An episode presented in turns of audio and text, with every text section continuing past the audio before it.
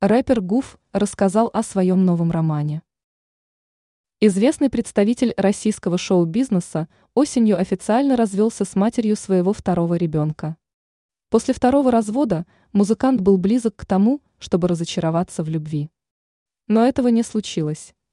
В недавнем интервью мужчина признался, что вступил в новые отношения. Об этом знаменитый музыкант рассказал в YouTube интервью Алене Жигаловой.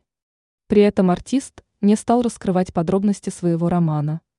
Он только отметил, что его избранница является непубличным человеком. Кроме этого, рэпер рассказал ведущий шоу Алена, блин, что уже успел полюбить новую девушку. Сейчас вместе с избранницей они живут в Москве, но вскоре хотят вернуться в Таиланд.